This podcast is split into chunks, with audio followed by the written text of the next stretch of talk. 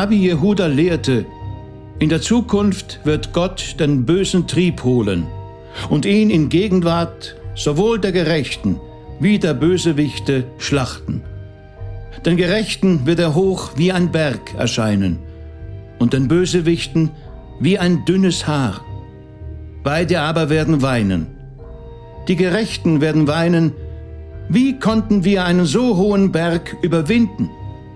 Und die Bösewichte werden weinen, wie konnten wir über ein so dünnes Haar straucheln? Babylonischer Talmud, Traktat Sukkah 52a.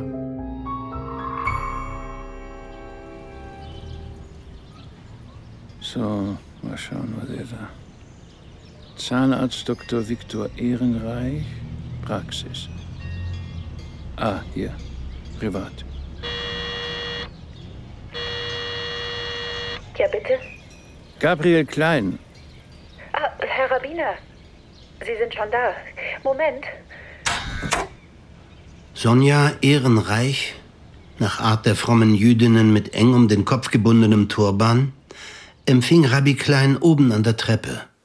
Bitte kommen Sie herein. Sie führte ihn in den geräumigen, geschmackvoll modern eingerichteten Salon. Sie wissen gar nicht, wie dankbar ich Ihnen bin. In der aufkommenden Dämmerung sah man durch ein großes Fenster auf dem gegenüberliegenden Hang die Silhouetten blattloser Obstbäume. Beherrscht wurde der Salon von einem riesigen Konzertflügel. Was ist denn das? Mitten im C von Bechstein klaffte ein hässliches, kleines, von Splittern umgebenes Loch, umrahmt mit einem weißen Kreidekreis. Das war der Schuss, der daneben gegangen ist. Der erste. Der erste? Das kleine Loch im Flügel war das einzige verbliebene Zeugnis eines Verbrechens, das hier geschehen war. Niemand hätte vermutet, dass in diesem vornehmen Salon vor zwei Tagen noch die Leiche Viktor Ehrenreichs gelegen hatte. Setzen Sie sich doch. Darf ich Ihnen ein Glas Wasser einschenken? Ja, gerne. Danke. Die Frau trug blütenweiße Handschuhe. Ihre Gesichtszüge waren etwas verquollen und aufgedunsen. Klein fragte sich, ob es bloß die Trauer war. Er wusste, dass sie an psychischen Problemen litt.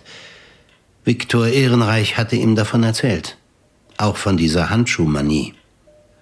Und der zweite Schuss hat ihn dann getroffen. Laut Polizei aus nächster Nähe. Viktor sei danach sofort tot gewesen. Was war mit den Nachbarn? Ja, wie es scheint, hat niemand was gehört.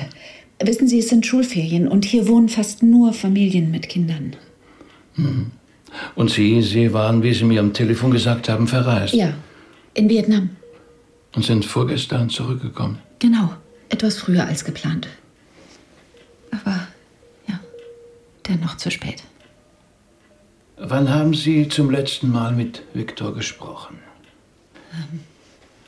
Vor einer Woche. Die Verbindungen sind dort zum Teil katastrophal. Wer hat ihn eigentlich gefunden?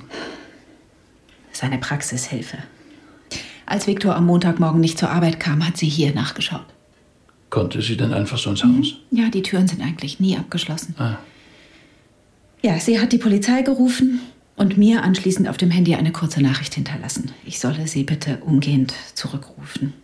Die Polizei hat es auch mehrmals versucht. Aber mein, mein Telefon war ja auf Flugmodus eingestellt. Vorgestern Abend äh, stand ich dann vor dem versiegelten Haus. Viktor Ehrenreich hatte sich bei Klein für Montagabend zu seinem jährlichen Seelengespräch, wie er es nannte, angekündigt. Doch er war nicht gekommen. Klein versuchte ihn mehrmals zu erreichen, aber es meldete sich nur die Mobilbox. Am Dienstagmorgen rief er schließlich die Festnetznummer an. Da war dann Sonja am Apparat und sagte ihm, ihr Mann sei tot, ermordet worden, wahrscheinlich am Sonntagabend. Spontan bot Klein ihr daraufhin an, andern Tags vorbeizukommen. Nun saß er also hier in Inslingen, gleich jenseits der Schweizer Grenze. Da, bei der Treppe, hat er auf dem Boden gelegen. Mit einer Kugel im Herz. Unbegreiflich. Ja. Die Ermittler tappen vollkommen im Dunkeln. Es gibt zwar fremde Fingerabdrücke, aber Die Polizei meint, es sei nicht logisch, dass jemand eine Hinrichtung plant und gleichzeitig am Tatort so leichtsinnig Spuren hinterlässt. Demnach gehen Sie von einer gezielten Hinrichtung aus. Mhm. Naja, jedenfalls gibt es keine Hinweise auf einen Raubüberfall. Zwischen dem ersten Schuss in den Flügel und dem zweiten muss etwas passiert sein. Der Schusswinkel hat sich verändert.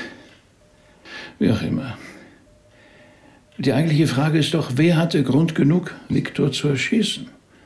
Feinde hatte er zwar einige, das hat er jedenfalls in den Gesprächen mit mir immer wieder betont. Er hat sich mit vielen Leuten verkracht.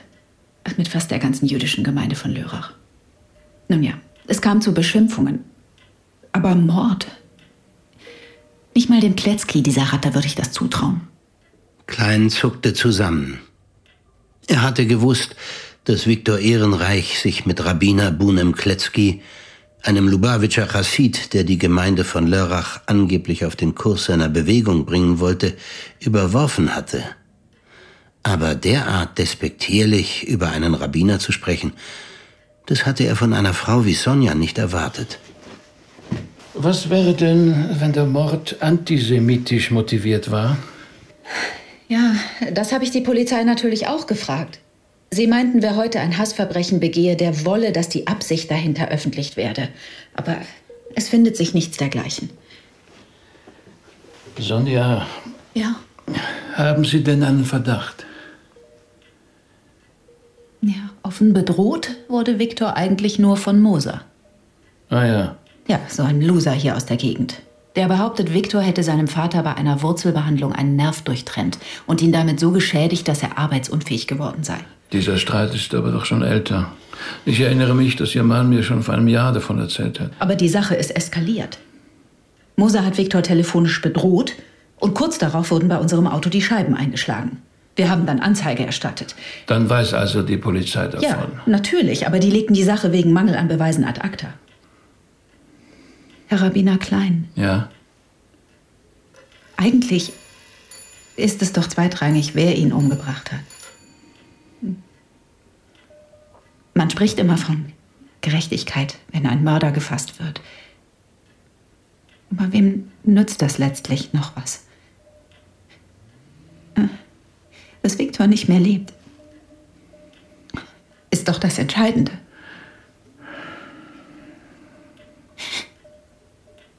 Wissen Sie, wir hatten es zusammen. Nicht immer leicht, aber... Sonja, möchten Sie vielleicht für einige Tage zu uns nach Zürich kommen? Bis zur Beerdigung dauert es vermutlich noch eine Weile. Oder auch zum Shiva sitzen. Es ist sehr freundlich von Ihnen. Aber ich muss hier bleiben. Die, die, Gott, der ganze bürokratische Kram wegen der Praxis und natürlich die Organisation der Beerdigung. Das verstehe ich. Gibt es denn jemanden, der Ihnen die nächste Zeit beistehen könnte? Ich schätze Ihre Fürsorge, Herr Rabbiner. Aber nein. Nein, das brauche ich wirklich nicht. Ja, dann will ich Sie nicht weiter stören. Halten Sie mich bitte bei alle weiteren Entwicklungen auf dem Laufenden. Alles Gute. Auf Simches. Herr Rabbiner Klein. Ja? Einen Wunsch hätte ich noch. Bitte? Dass Sie Viktors Respekt halten. Den Kletzki kann ich damit nun wirklich nicht betrauen. Oh, wenn Rabbiner Kletzki damit einverstanden ist, äh, gerne. Könnten Sie das mit ihm direkt regeln? Das würde mir sehr helfen.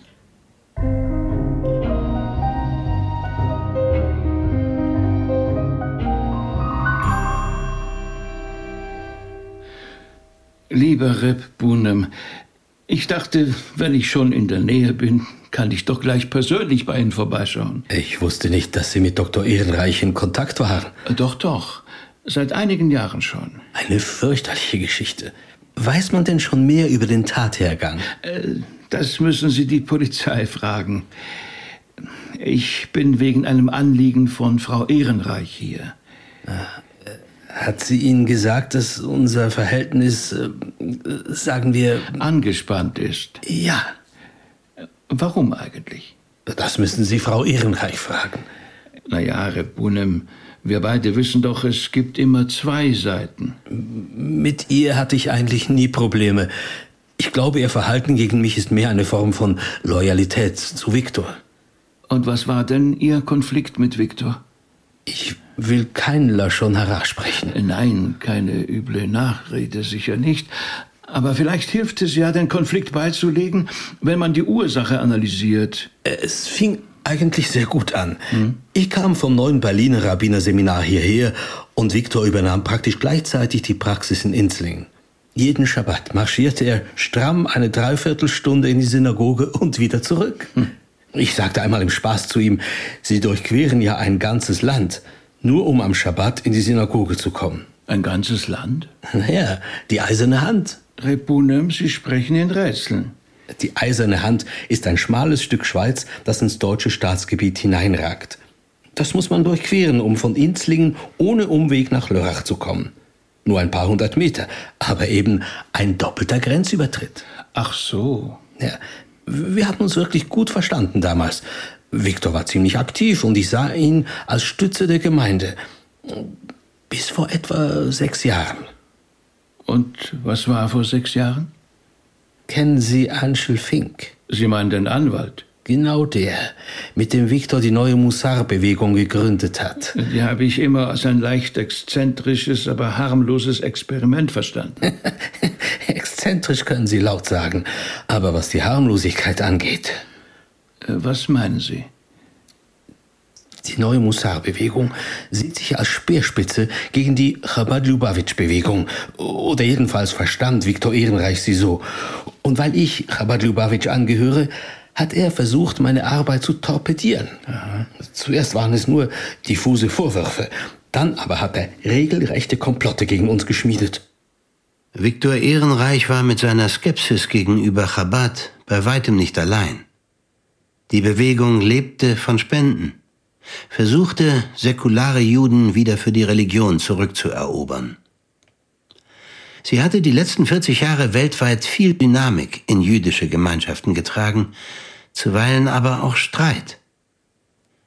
Manche Gemeinden fühlten sich durch ihre hervorragend organisierten Aktivitäten in die Enge getrieben. Frau Ehrenreich war allerdings nie direkt beteiligt. Aber offenbar hat sie die Ansichten ihres Mannes verinnerlicht. Äh, entschuldigen Sie, Repunem, ich bin vor allem vorbeigekommen, um Sie zu fragen, ob es Ihnen recht ist, wenn ich den Hesped auf Viktor halte. Frau Ehrenreich hat mich ausdrücklich darum gebeten. Reb Gabriel, es ist mir fern, den Wunsch einer Witwe zu verwehren. Das ist wirklich sehr großzügig von Ihnen. Ich werde es Frau Ehrenreich ausrichten. Koltuf. Koltuf.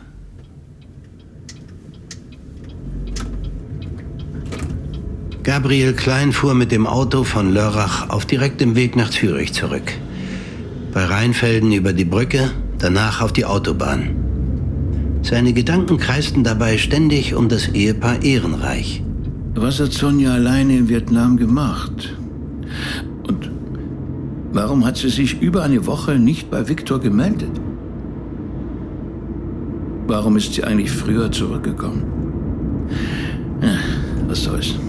Zuallererst muss ich in den nächsten Tagen eine anständige Trauerrede auf Viktor schreiben. Ihre Bekanntschaft hatte an einem organisierten Wochenende in dem etwas heruntergekommenen Koscher-Hotel von Arosa begonnen. Man hatte sich nett unterhalten.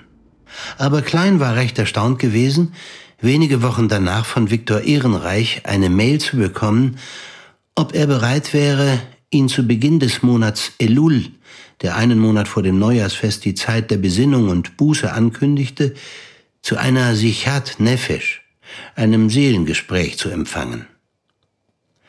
Klein hatte damals zugesagt und seither hatte Viktor jedes Jahr von neuem ein solches Gespräch erbeten. Am überraschendsten war gewesen, dass Viktor diese höchst vertraulichen Jahresgespräche jeweils aufzeichnete und eine Kopie an Klein schickte. Nun waren diese gespeicherten Aufnahmen eine ideale Grundlage für die Grabrede. Herr Rabbiner, wissen Sie, weshalb ich gerade Sie um diese Sichat Nefesh gebeten habe? Nein. Ich habe das Gefühl, Sie sind jemand, der zuhören kann. Oh, danke. Ja, ich will mich bemühen. Viktor, bedrückt Sie etwas? Mein ganzes Leben. Wieso? Ja. Es äh, fährt an mir vorbei. Wie ein langsam rollender Zug, auf dem man aufspringen sollte. Aber bei jedem Wagen verpasst man es aufs Neue. Aber Sie leben doch. Sie sind Zahnarzt, behandeln Menschen und helfen ihnen. Sie sind Ehemann, Sie sind Jude und Sie bemühen sich, die Mitzvot einzuhalten. Genau. Das sind sie. Die Wagen. Der Zahnarztwagen, der Ehewagen, der Mitzvotwagen. Die rollen alle an mir vorbei. Wieso haben Sie dieses Gefühl? Wieso? Wieso? Ach, Herr Rabbiner. Ja, vielleicht beginnen wir von vorn. Ich bitte darum. Also, ich bin in Berlin aufgewachsen. Sonja in der Nähe von Stuttgart. Meine Eltern stammen aus St. Petersburg, ihre aus der Ukraine. Wir sind beide als Kinder nach Deutschland gekommen, beide aus atheistischen Elternhäusern. Als meine Eltern damals nach Berlin kamen, wurden sie Mitglieder in der Gemeinde, weil sie dachten, dass ihnen das soziale Vorteile bringen würde. Ach, da war aber nicht viel. Meine Mutter arbeitete für ein Reinigungsunternehmen. Mein Vater hatte mal hier, mal da einen Gelegenheitsjob. In Russland war er ein hoher Angestellter gewesen und er hatte sich vorgestellt, in Deutschland müsse er nur mit dem Finger schnippen und dann läge ihm alles zu Füßen. Hm. Ständig schimpften meine Eltern auf das Leben in Deutschland. Aber am meisten auf mich. Sie seien nur meinetwegen hierher gekommen, damit ich die besten Chancen im Leben hätte. Arzt, Anwalt sollte ich werden, am besten gleich beides. Jede Note, die keine Eins war, wurde mir tagelang vorgehalten. Nach einem Jahr in Deutschland verlangten sie sogar, dass ich der Beste in Deutsch sein müsse.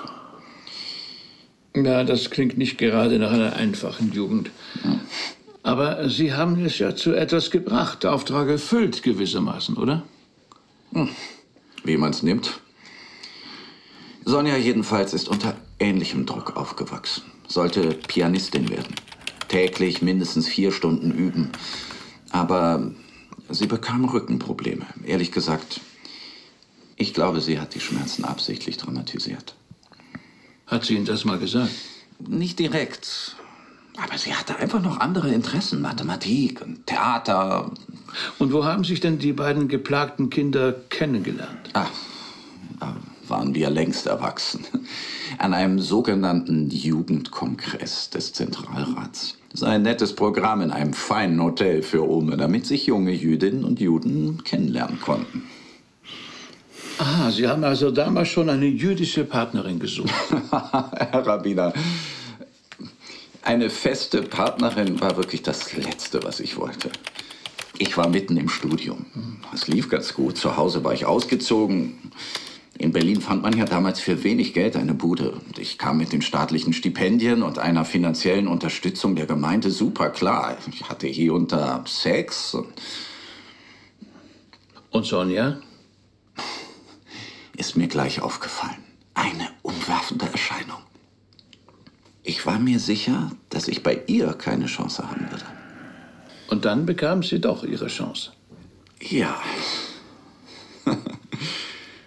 Aber die Sache hatte ihren Preis. Sonja bekam eine Stelle als Lehrerin in Bruchsal.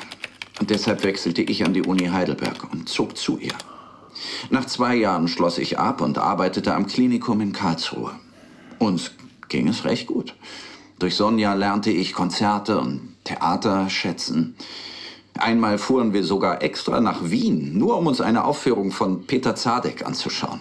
Strindberg. Strindberg, so. Hm. Aber Sonja wurde zusehends religiöser. Ich passte mich an, sonst hätte ich sie bestimmt verloren. Ich begann zu lernen. Tora, Halacha und so weiter. Schließlich haben wir geheiratet, streng nach den gebotenen Bräuchen. Wir aßen nur noch koscher, hielten den Schabbat, die Ehegesetze mit Sexverbot während und nach ihren Tagen und so weiter. Wir wollten nach Frankfurt ziehen, um eine große Gemeinde um uns zu haben. Und dann kam plötzlich der Anruf von einem ehemaligen Studienkollegen. Sein Vater sei Zahnarzt in Inslingen und wolle sich zur Ruhe setzen. Er aber in Berlin bleiben. Und deshalb würden sie einen jungen Nachfolger suchen. Einkauf in die gut laufende Praxis, inklusive Haus, alles zu fairen Bedingungen. Mir war klar, so eine Gelegenheit gibt es nur einmal. Und was war mit Sonja? Sie willigte ein. Aber wohl eher aus Liebe, denn aus Überzeugung. In Lörrach war zufällig gerade eine Stelle am Gymnasium frei, Musik und Mathe, wie auf sie zugeschnitten. Ich versprach ihr, sobald Kinder da wären, würden wir die Praxis wieder verkaufen und woanders, wo es jüdische Schulen gibt, neu anfangen. Aber die Kinder kamen nicht. Nein, die Kinder kamen nicht.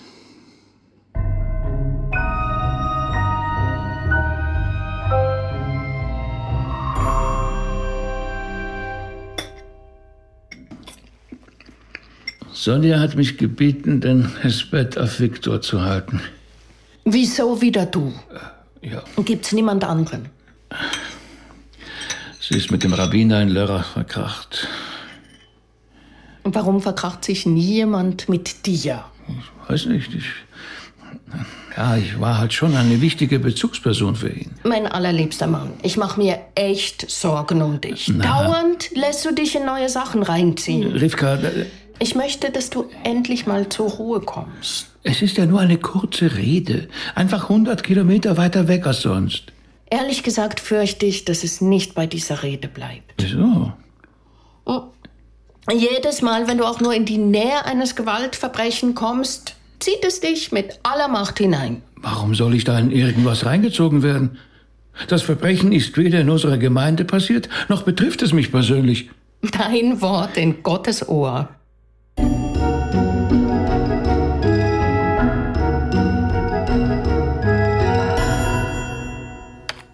Rabbi Israel Salanta und seine Schüler. Das sind meine Leute, Herr Rabbiner Klein.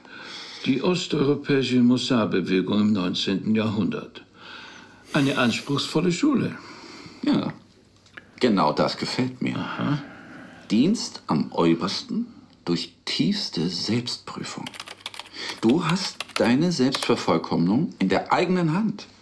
Kein metaphysischer Hokuspokus, kein Erlebnis-Judentum, kein Disney-Gott. Disney gut. Sie wissen, was ich meine. Allzeit wunderbereit. Allmächtig nannte man das früher. Boah, gegen allmächtig habe ich nichts. Das Allmächtige hat auch Rabbi Israel beschäftigt. Aber von menschlicher Seite her gefällt mir am Mussar dieses nach innen gewendete. Und wie steht denn Ihre Frau dazu? Meiner Frau gefällt, wenn ich schön den Schabbes halte, koscher esse und während der Niederzeit meine Hände von ihr lasse. Das tue ich zwar schon lange, seit bei ihr diese religiöse Umkehr eingesetzt hat, aber nun habe ich wenigstens einen geistigen Überbau. Immer im Kampf gegen den bösen Trieb. Sehen Sie, eigentlich ist es ganz einfach. Man versucht, das Ich mit dem Über-Ich in Übereinstimmung zu bringen und damit dem Es den Meister zu zeigen. Und dieses Über-Ich nennt man Gott. Gott oder Sonja? Vor Sonja nenne ich es Gott. Ich glaube nicht, dass Rabbi Israel Salanta große Freude an ihn gehabt hätte. Der meinte immer Gott. Ich bin erst am Anfang. Ah, über diesen Satz allerdings hätte sich Rabbi Israel gefreut. Das wiederum freut mich. Und wissen Sie, wer mich überhaupt mit der Mussa-Bewegung bekannt gemacht hat? Keine Ahnung. Angel Fink, ein Landsmann von Ihnen. War auch bei diesem Wochenende in Arosa. Ja, ja, ein interessanter Typ. Er hat mir gezeigt, dass du richtig religiös sein und dennoch mit beiden Beinen auf dem Boden der Realität stehen kannst. Ja, das würde ich für mich auch gerne in Anspruch nehmen. Oh, Rabbiner laufen außer Konkurrenz. Berufsjuden, meinen Sie. Und Angel Fink ist also auch ein Mossad-Vertreter? Und wie? Der kennt die ganzen Schriften von Salanta und seinen Adepten. War jahrelang in der Yeshiva. Ich bin ihm sehr dankbar, dass er mich da eingeführt hat. Ich war schon kurz davor, alles fahren zu lassen. Diese Salbadereien von Kletzky und Konsorten zum Kotzen. Herr Ehrenreich, nun wollen wir aber doch versuchen, in Richtung Chuva zu gehen. Es ist Anfang Elul. Sehen Sie, deswegen verehre ich Sie, Herr Rabbiner. Sie lassen sich nie von Ihren Emotionen forttreiben. Ach, wenn Sie wüssten, Herr Ehrenreich, wenn Sie wüssten.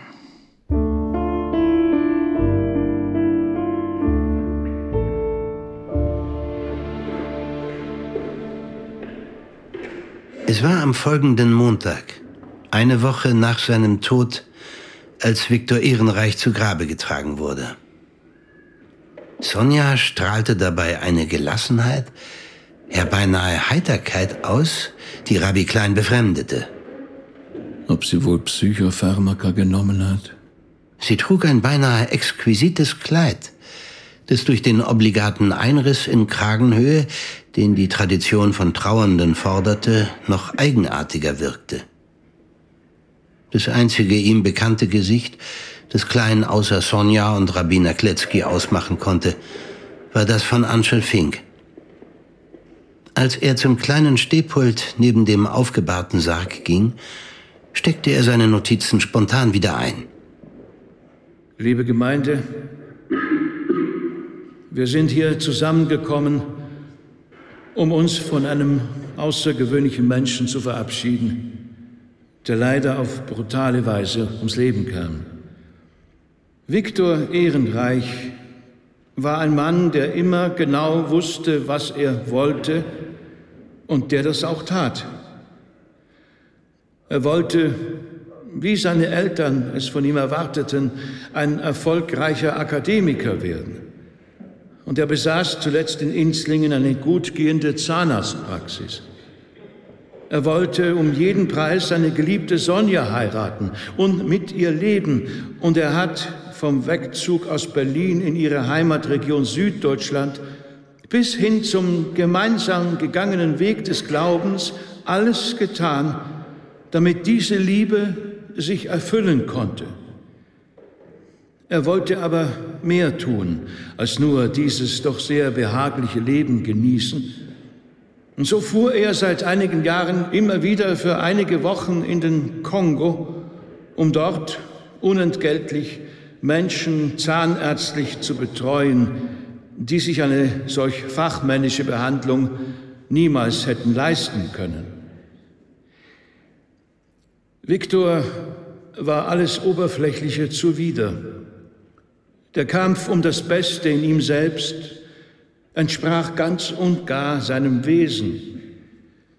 Jedes Jahr um diese Jahreszeit, zu Beginn des Monats Elul, suchte er mich in Zürich auf und wir führten ein sogenanntes Seelengespräch, in dem er sich mir öffnete und Einblick in seine vielseitige und sensible Seele gewährte. Das diesjährige Gespräch fand leider nicht mehr statt. Ich wartete heute vor einer Woche vergeblich auf ihn. Unvermittelt stiegen klein Tränen in die Augen. Er stammelte noch ein paar Sätze darüber, woran sich die trauernde Gattin aufrichten solle, dass das jüdische Volk einen großartigen Fürsprecher in der jenseitigen Welt gefunden habe, und beendete die Rede ziemlich abrupt.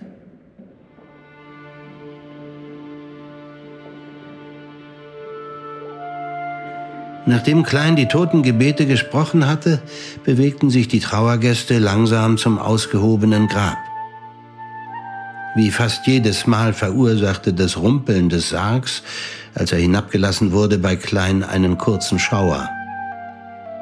Als das Grab zugeschüttet war, begann er den Kaddisch zu rezitieren. Er sah, dass von Sonja jede Ruhe abgefallen war. Krämpfe schüttelten sie.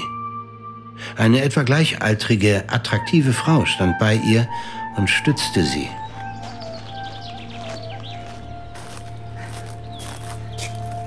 Herr Rabbiner, einen schönen Hesbett haben Sie gehalten. Danke, Herr Fink. Victor hat viel von Ihnen gesprochen.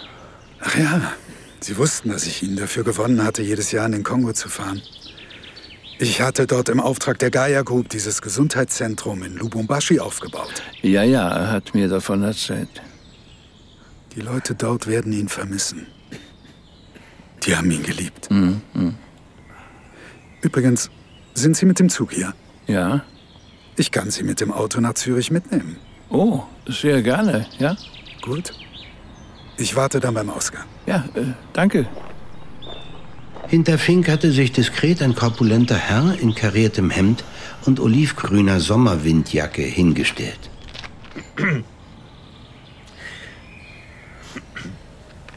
Entschuldigung, Herr Rabbiner. Ja? Kommissar Dietmar Unmüßig, Polizeidienstleiter in Lörrach. Guten Tag. Ich ermittle in dem traurigen Fall. Hm. Sie haben den Herr Ehrenreich offensichtlich recht gut kennt. Ja, wir haben uns immer nur dieses eine Mal im Jahr getroffen zum persönlichen Gespräch. Eben. Dann wissen Sie doch sicher mehr über ihn als andere. Das kann ich nicht beurteilen. Ich würde Ihnen gerne ein paar Fragen stellen. Mhm. Ja, natürlich jetzt nicht da, bei uns auf der Dienststelle. Am besten gerade jetzt. Aber Sie werden ja leider erwartet. Äh, nein, nein, das lässt sich ohne weiteres einrichten. Ich muss dem anderen Herrn nur sagen, dass ich hier noch gebraucht werde. Bestens. Und ich möchte mich noch kurz von Frau Ehrenreich verabschieden. Ja, selbstverständlich. Sonja, ich muss leider. Mhm. Wir hören voneinander. Aber sicher. Danke, Herr Rabbiner, für den schönen Hespel. Ah, übrigens darf ich Ihnen meine Freundin Anouk vorstellen. Sie ist der beste Mensch der Welt. Herr Rabbiner. Klein. Guten Tag. Und Ihr lieber Mann, Werner. Freut mich. Sicher hat Ihnen Viktor von Ihnen erzählt.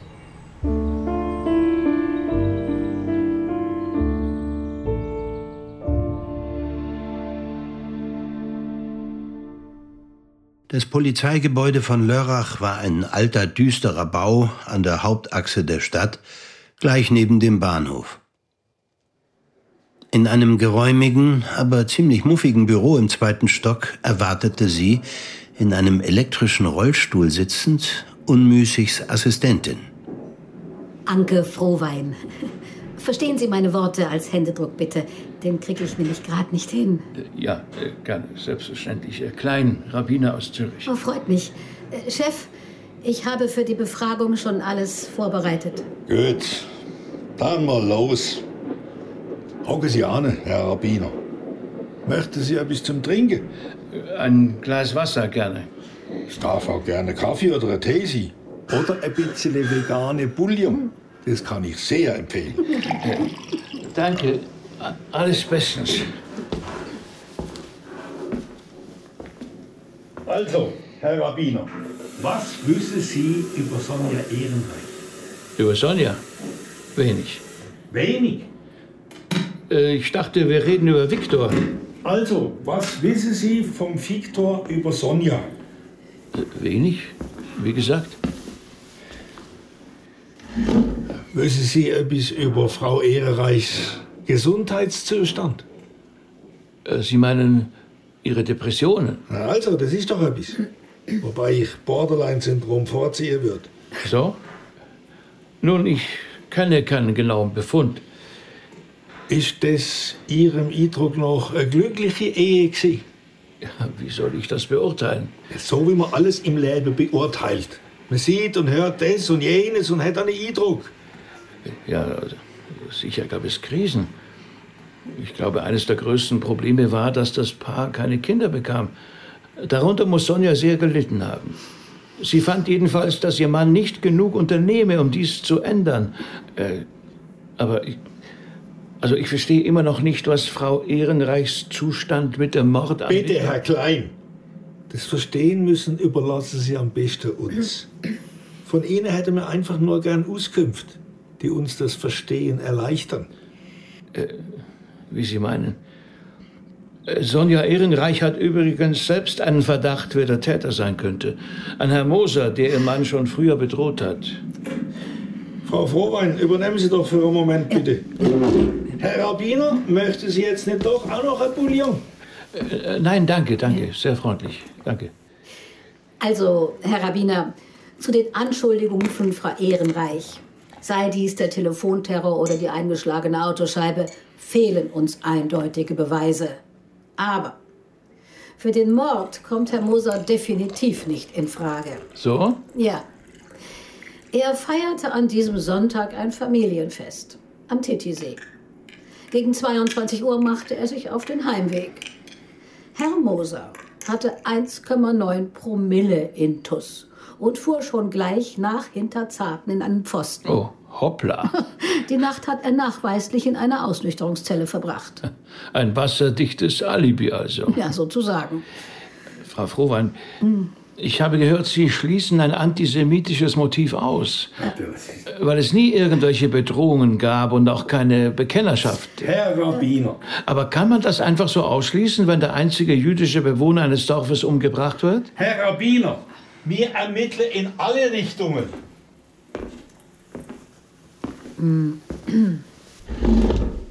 Vor die Weltpresse der Blömeacker in Inslingen belagert und unsere Stadt zum Nazi- oder Islamistennest macht, da schaffen wir vernünftigerweise mit Wahrscheinlichkeiten.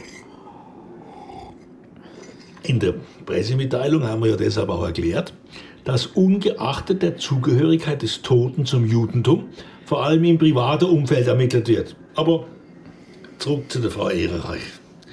Wie Sie ja wissen, ist sie verreist, wo der Mord passiert ist. Ja, genau.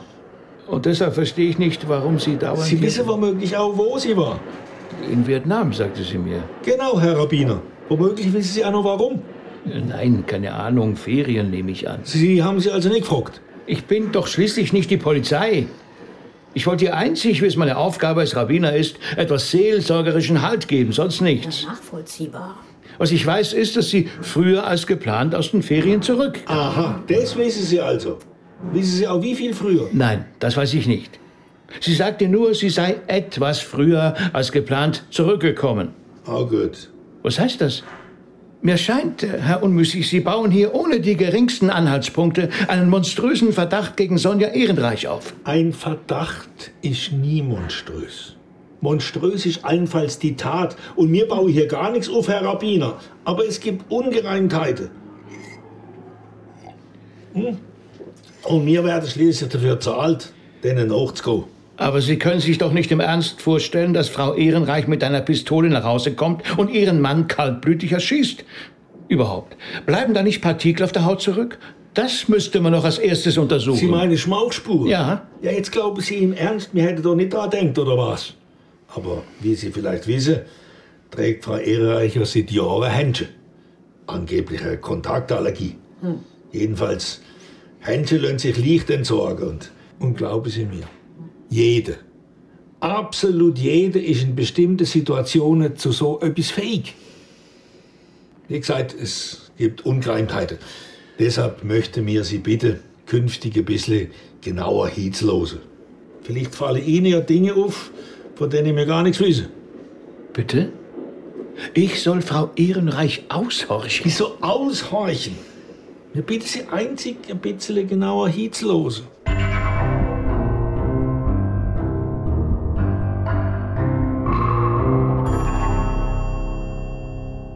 Weil das Land so voller Reichtümer ist, sind wir arm. Wer hat das gesagt? Jemand, den ich im Kongo kennengelernt habe. Einer, der zu kämpfen versucht. Vor allem für die Kinder. Man hört viel Schlimmes von dort. Ja. Aber da ist auch viel Schwarz-Weiß-Malerei dabei. Ausbeuter und Ausgebeutete. So einfach ist das nicht. Aber die Kernaussage stimmt trotzdem. Die Leute sind arm, weil das Land so reich ist. Und dieses Gesundheitszentrum? Das hat Anschel Fink gegründet. Oder zumindest initiiert.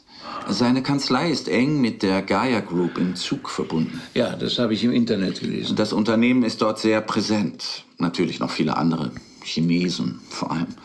Aber dennoch, Gaia ist ein Faktor in dieser Gegend von Katanga. Katanga? Sagt mir nichts. Da liegen die größten Rohstoffvorkommen. Ach so. Als Anschel Fink dort war und sah, unter welchen Bedingungen dort gearbeitet und gelebt wird, sagte er mir, er habe sich kaum mehr heimgetraut. Und dann hat er sich überlegt, wie man am effektivsten die Bedingungen verbessern kann. Ohne die Leute zu entmündigen oder ihnen die Basis ihrer Existenz zu entziehen, was nun mal die Rohstoffe sind. Und da kam ihm die Idee der Gaia Group, den Bau eines Gesundheitszentrums vorzuschlagen. Wer für die oder einen ihrer Subunternehmer arbeitet, bekommt eine Magnetkarte, mit der er das Zentrum aufsuchen kann. Und dort erhält er dann für einen symbolischen Betrag alle Standardleistungen. Nicht gerade Operationen am offenen Herzen oder Hirnchirurgie, aber eben auch Zahnbehandlung. Viktor, hat dort mitzumachen Ihr Leben verändert? Ja. Es hat mein Leben maßgeblich verändert.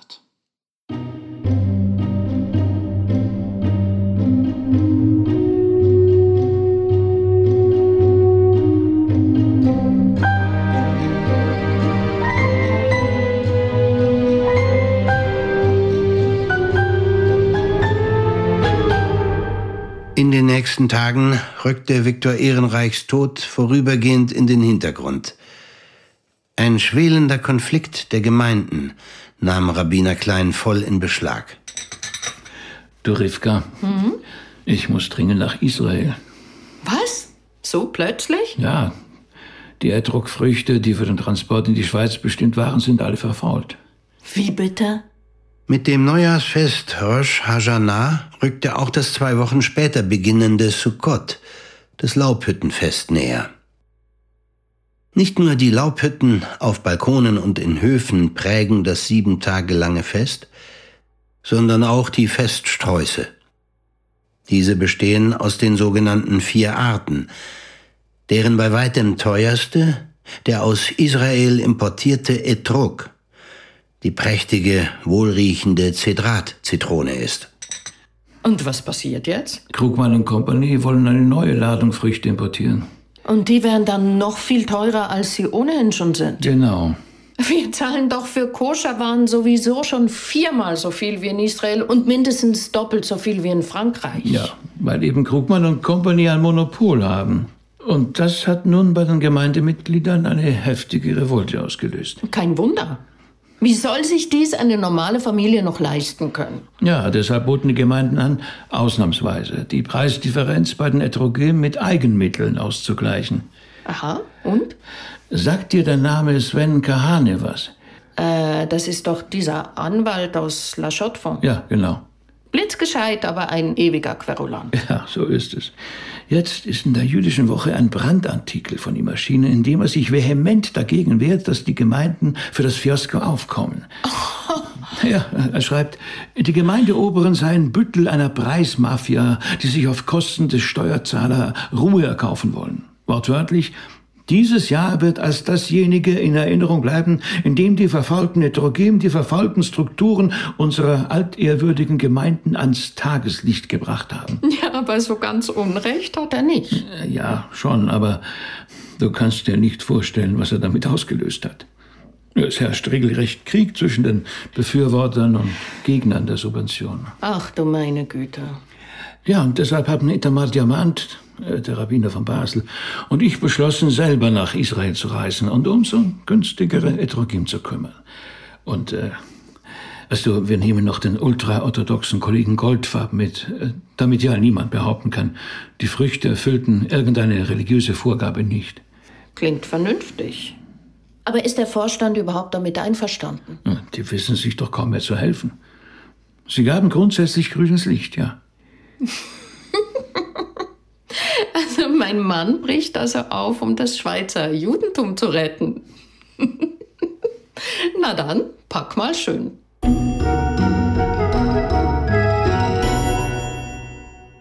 Als Krugmann und Company von der Reise erfuhren, wandten sie sich mit einem Brief an den israelitischen Gemeindebund.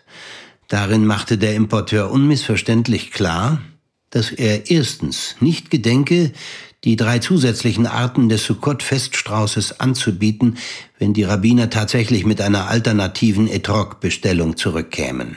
Zweitens werde er die Gemeinden, die das Vorgehen der Rabbiner deckten, beim Gericht der Europäischen Rabbinerkonferenz verklagen.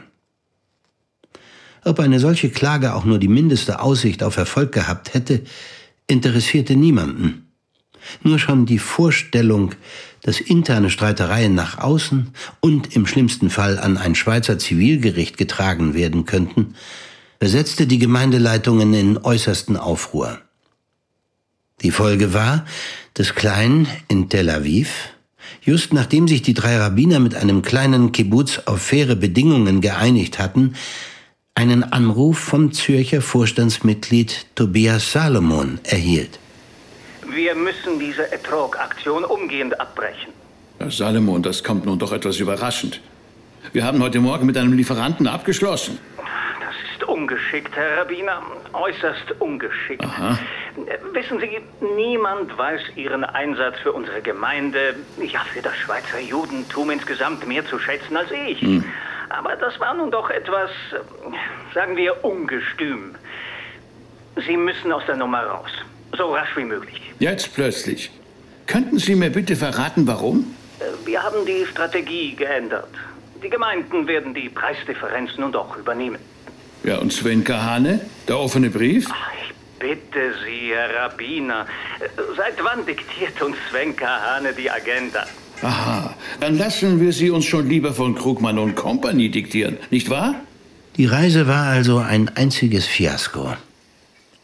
Rabbiner Goldfarb suchte in seinem Hotelzimmer Trost darin, sich in eine schwierige Talmudstelle zu vertiefen, während Klein und Diamant beschlossen, sich noch ein wenig die Füße zu vertreten. Sie schlenderten dem Meer entlang zur Promenade am alten Hafen von Tel Aviv und tranken auf der Kaimauer sitzend ein Bier. Hm. Was ich dich die ganze Zeit schon fragen wollte. Du hast doch diesen Zahnarzt gekannt, der in Inslingen ermordet worden ist, nicht wahr? Viktor Ehrenreich. Ja. Er hat mir mal von dir erzählt. So? Bei welcher Gelegenheit denn? Er ist ein paar Mal bei uns in den Gottesdienst gekommen und da hat er sich mir vorgestellt. Verrückte Geschichte. Hm. Deprimierend. Sag mal, hat der Ehrenreich eigentlich eine Wohnung in Basel? Ja, nicht, dass ich wüsste. Nein. Wie kommst du darauf? Naja, ich besuche an zwei Abenden in der Woche einen Deutschkurs im Sprachzentrum der Universität. Neben dem Unispital, unten am Rhein. Und äh, als ich auf das Tram gewartet habe, habe ich ihn ein paar Mal gesehen. Er ist vor einem Haus gegenüber der Haltestelle vom Rad gestiegen und hineingegangen. Naja, er wird jemanden besucht haben. Danach sah es aber nicht aus, Gabriel. Er hat die Tür aufgeschlossen. So, als würde er dort wohnen. Das kann nicht sein. Er wohnt in Inslingen zusammen mit seiner Frau. Eben, das dachte ich ja auch. Und du bist dir ganz sicher, dass er es war? Wenn ich es sage, Gabriel, ich bin doch nicht blind. Äh, würdest du mir gelegentlich mal zeigen, wo er reingegangen ist? Äh, wenn du mal nach Basel kommst. Gern. Hm. Wieso interessiert dich das so? Denkst du, es hat etwas... Nein, nein, es ist nur so, ich helfe der Witwe beim Abwickeln der Dinge, die mit ihrem Mann zu tun haben. Hm. Falls noch ein Schlüssel zurückgegeben werden muss, äh, möchte ich das erledigen, ohne Sie mit Fragen zu löchern. Ich verstehe. Ja, es wird Zeit, in die Federn zu kommen. Teilen wir uns ein Taxi zum Hotel? Nach seiner Rückkehr in die Schweiz empfand Klein eine gewisse Scheu, direkt bei Sonja anzurufen, nachdem er sie seit der Beerdigung nicht mehr kontaktiert hatte. Er beschloss deshalb, zunächst einmal bei Anschel Fink nachzufragen, ob der ihm etwas über ihren Zustand sagen könne. Es geht ihr schlecht. Fast während der gesamten Shiva saß sie allein in diesem Haus. Ich habe sie zweimal besucht, häufiger habe ich es nicht geschafft. Immerhin hatten wir ausführlich Zeit zu sprechen. Sonst war kaum jemand von der Gemeinde dort. Sie hat eigentlich nur zwei Menschen, die sich um sie kümmern. Eine nicht-jüdische Freundin und deren Mann. Ja, Anuk und Werner. Genau. Kennen Sie sie? Ich habe sie nur bei der Beerdigung gesehen. Ach so. Interessante Leute. Evangelikale Christen. Oder wie man das nennt. YouTube-Stars. Wie bitte? Ja, Sie können sich das mal ansehen. Aber das ist im Moment auch nicht so wichtig. Auf Klein. Sonja braucht ihren rabbinischen Beistand. Ich bin versierter im Regeln des Nachlasses als im Trösten. Also gut. Ich werde mich bei ihr melden.